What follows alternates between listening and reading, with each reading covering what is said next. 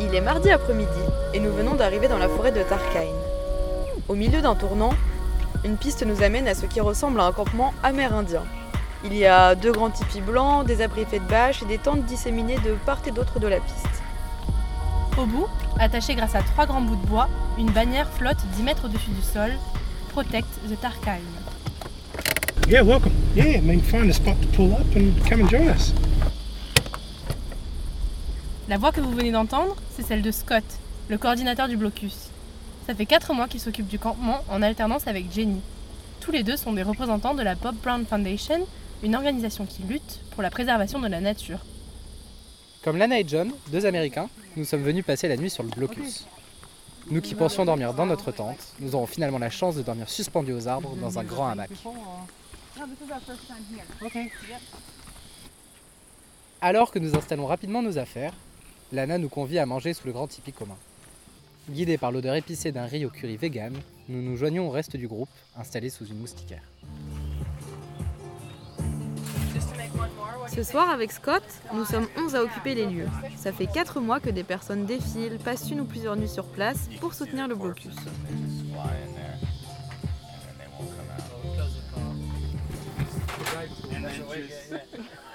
Après manger, on se retrouve à discuter politique avec Scott, John et Beau, un Australien venu sur le camp avec sa belle-fille. La discussion va vite, l'accent australien est parfois difficile à saisir, mais les points de vue sont intéressants. Le couple américain a quitté son pays pour découvrir de nouvelles façons de vivre.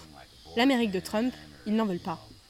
all these different things. But when it comes to like how they vote with how businesses make money, they're pretty much the same. He's not- Beau nous interroge sur les gilets jaunes en France. On se retrouve à raconter une situation dont nos proches nous parlent, mais que nous ne connaissons pas par nous-mêmes. Depuis cette forêt millénaire au fin fond de la Tasmanie, la France nous semble loin. Ce qu'il s'y passe est.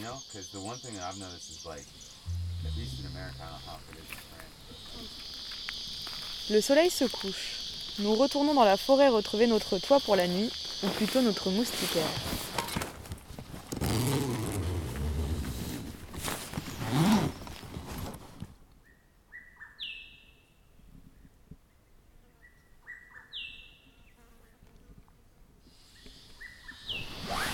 Nous nous réveillons sous les arbres avec les premiers rayons du soleil qui s'immiscent entre les branches d'eucalyptus. Ce matin, nous partons en exploration dans la forêt de Tarkine.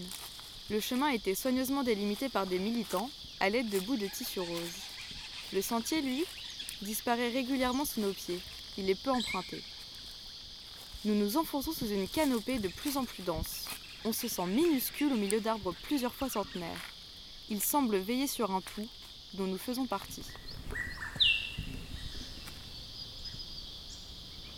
La forêt résonne à travers nous, et on saisit enfin la ferveur et l'émotion avec lesquelles les militants nous parlaient de Tarkine.